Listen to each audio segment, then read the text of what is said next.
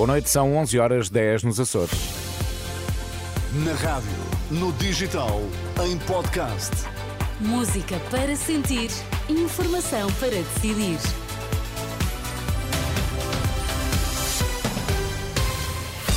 Pedro Queiro, vamos às notícias em destaque antes da edição da noite. André Ventura não tem grandes dúvidas, o PSD vai ter de lidar com o Chega, quer queira, quer não. Dois dos quatro helicópteros de emergência do INEM vão deixar de operar à noite já a partir do dia 1 de janeiro.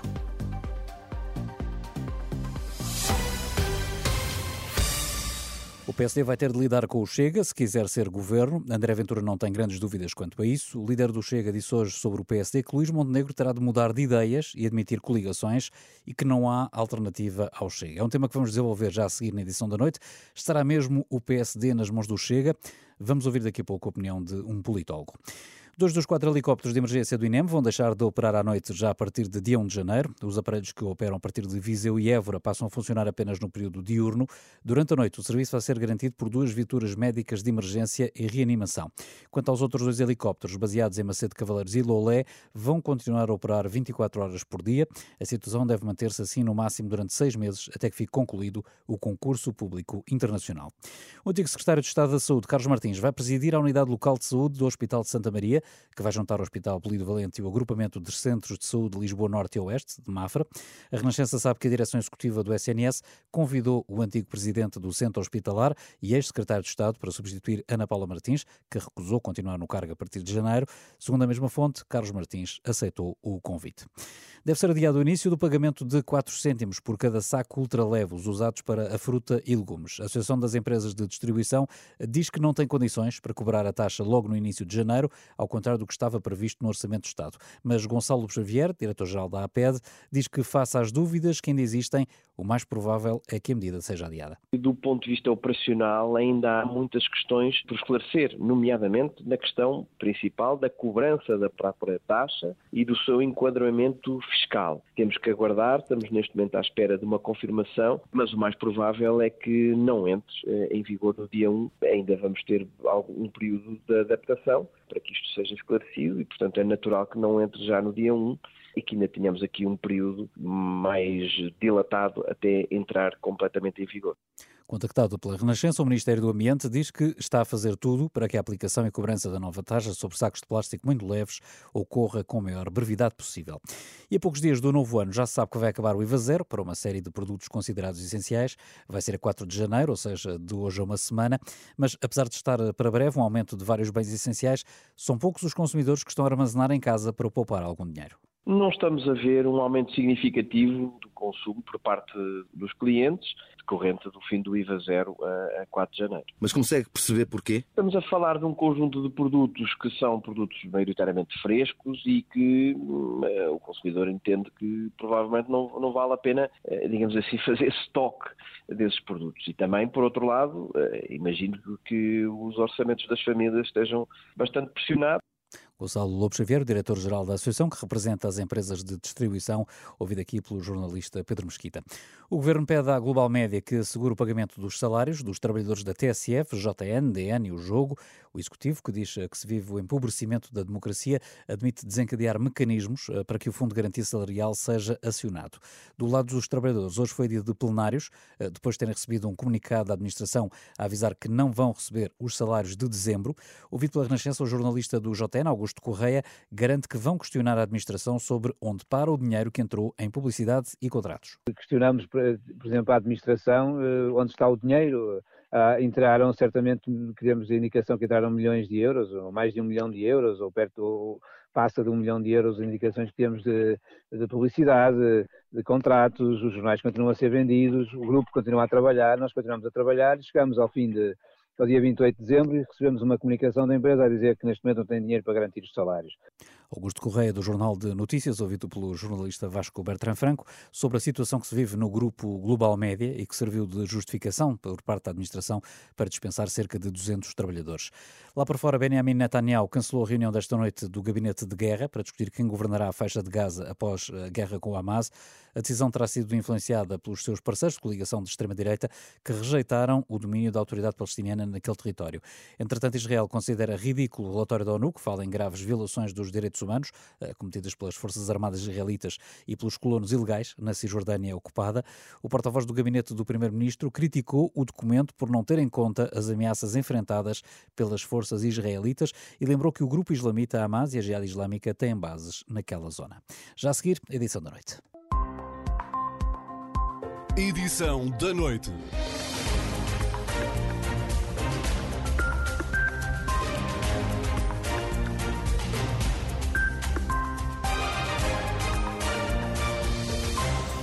Está com a edição da noite da Renascença. André Ventura não tem dúvidas. Se quiser ser governo, o PSD vai ter mesmo de lidar com o Chega.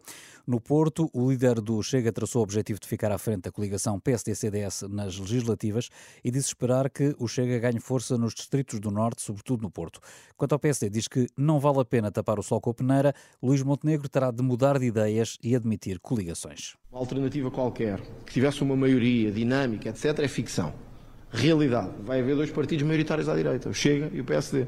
E Luís Montenegro e o PSD sabem que, tal como nos Açores, vão ter que lidar com a situação como ela existe. Portanto, não vale a pena andarmos a dizer todos os dias, não, não, não, se os portugueses disserem sim, sim, sim, sim. E, aliás, eu queria dizer até uma coisa diferente. Se o PS vencer as eleições, em número, coisa que eu duvido, mas a direita tiver maioria no Parlamento, eu vou desafiar toda a direita para formar um governo de direita.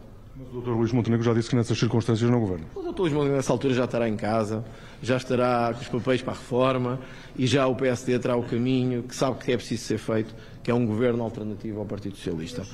André Ventura, em declarações à CNN Portugal, depois de uma reunião esta tarde com o presidente da Câmara do Porto.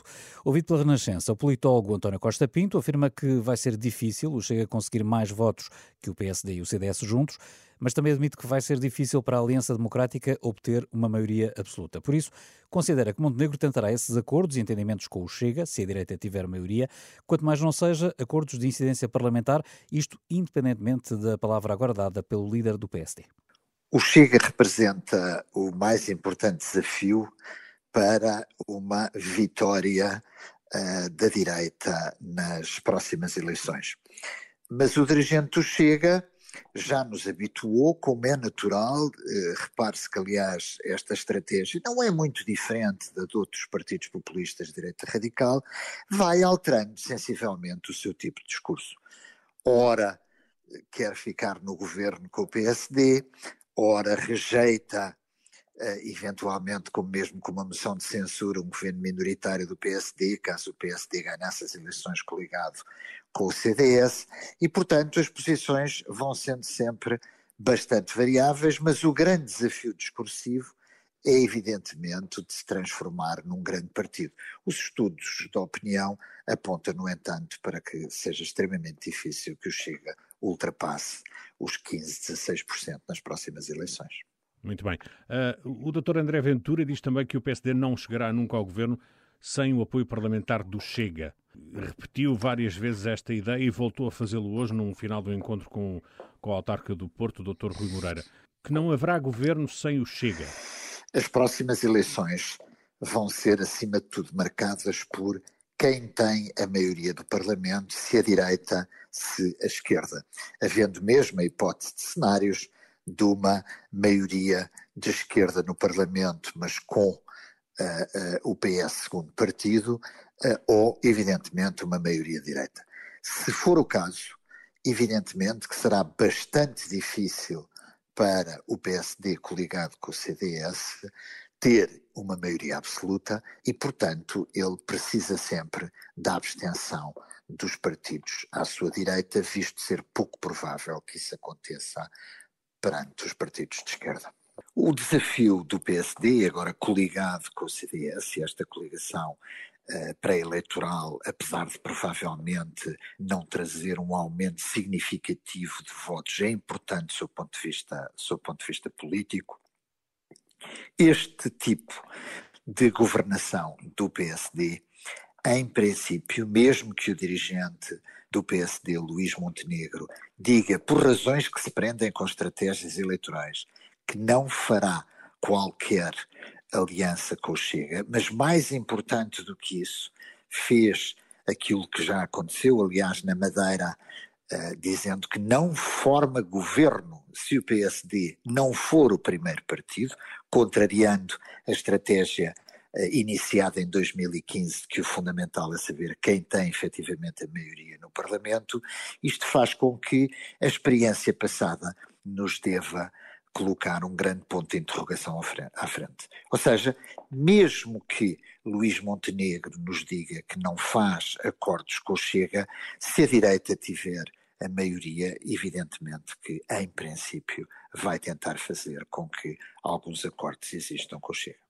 Oh, oh, oh, professor, e, e, como é que fica a credibilidade de um líder do partido, o maior partido da oposição, um dos maiores partidos, uh, quando diz que, que não, não, não e depois terá de ser sim? O PSD tem, obviamente, várias hipóteses à sua frente, caso, evidentemente, a coligação pré-eleitoral com o CDS lhes dê a oportunidade de formar governo.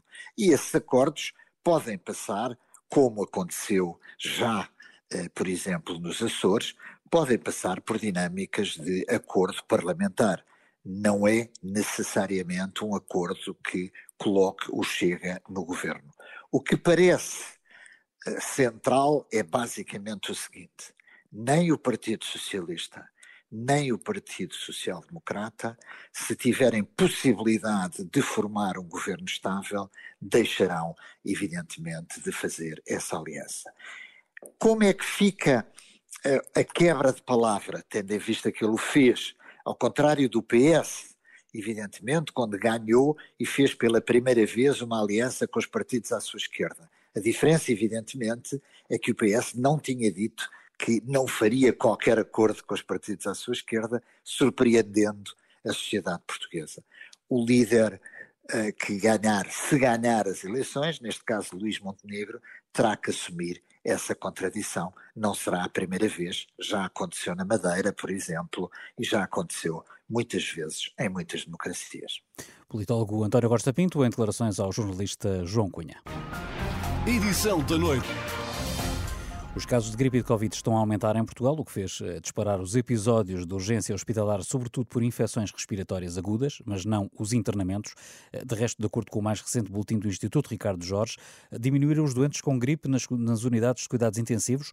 Já os internamentos por vírus sincicial respiratório em crianças com menos de dois anos, esses mantiveram-se estáveis. De acordo com o mesmo relatório, pouco mais de metade das pessoas com 60 ou mais anos estão vacinadas para a Covid, uma percentagem que ultrapassa os 60% no caso caso de, de, da vacina da gripe.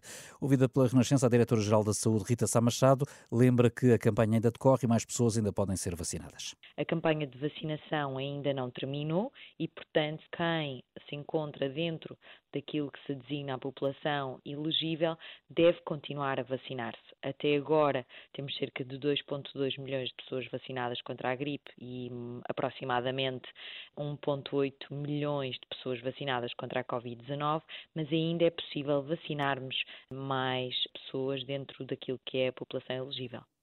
Rita Sá Machado, ouvida pela jornalista Liliana Monteiro, admite ainda alargar a vacinação a pessoas com idades inferiores a 60 anos, mas diz que para já essa hipótese não está em cima da mesa. Aquilo que nos mostram os nossos dados, mas ainda dados preliminares, é que a vacinação deve ser equacionada para aquilo que é a população mais vulnerável. E aqui as camadas mais jovens não são uh, incluídas, mas isso não significa que numa futura campanha, e mediante aquilo que é a avaliação desta nossa atualmente, isso não seja equacionado se necessário, mas neste momento a população mais nova não está incluída, a não ser que tenha algum tipo de doença crónica, Rita Sá Machado apela ainda à população para se proteger e evitar as idas às urgências sem necessidade. Nos últimos dias, a afluência aos hospitais eh, tem aumentado, com tempos de espera muito elevados, eh, sobretudo por causa das infecções eh, respiratórias. Ainda esta tarde, no Hospital de Santa Maria, em Lisboa, a reportagem da Renascença pôde ouvir as queixas por parte dos utentes.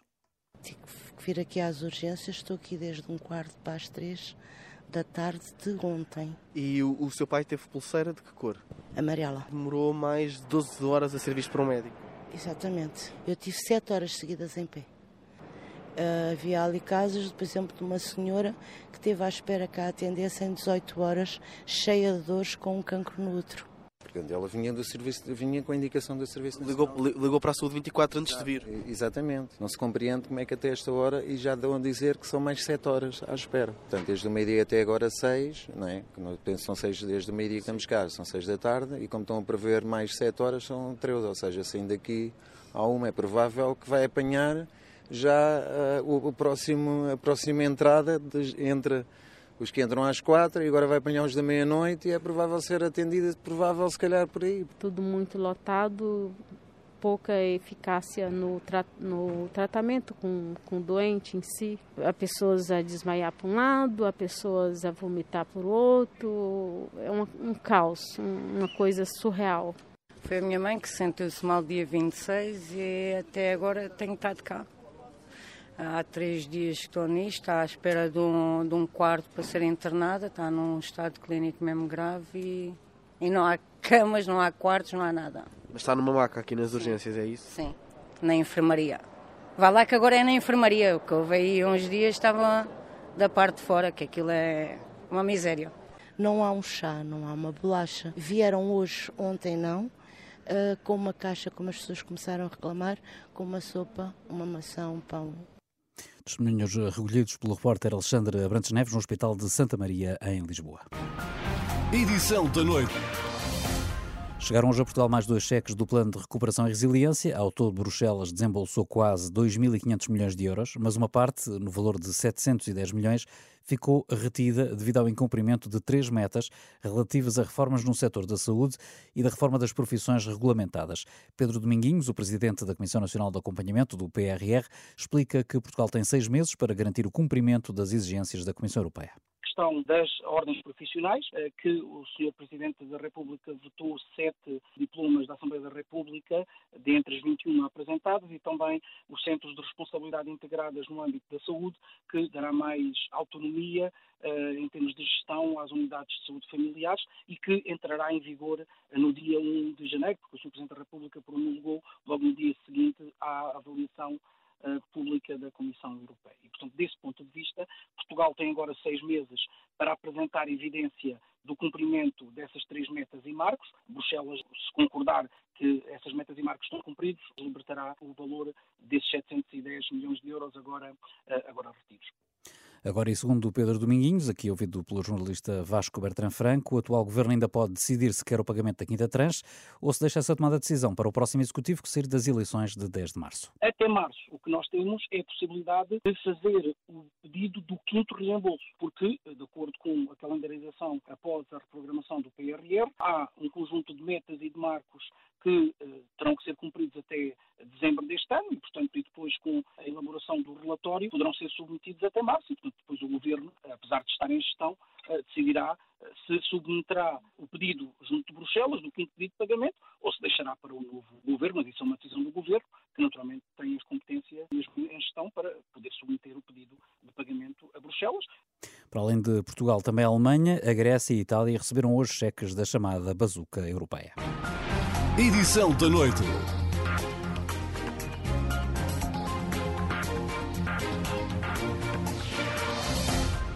O pontapé de saída da jornada 15 da Primeira Liga de Futebol foi dado esta noite com estrela da Amadora Aroca, em que os da casa até marcaram primeiro, mas o Aroca deu a volta e acabou por vencer por 4-1. Amanhã jogam Benfica e Porto, ambos em casa, com os campeões nacionais a receberem no o Famalicão e os vice-campeões a receberem no Dragão os Chaves, Ribeiro Cristóvão. Depois de duas semanas de interrupção, o campeonato da Primeira Liga está aí de novo e amanhã com dois jogos importantes já que duas equipas grandes jogam no seu ambiente contra adversários aparentemente acessíveis.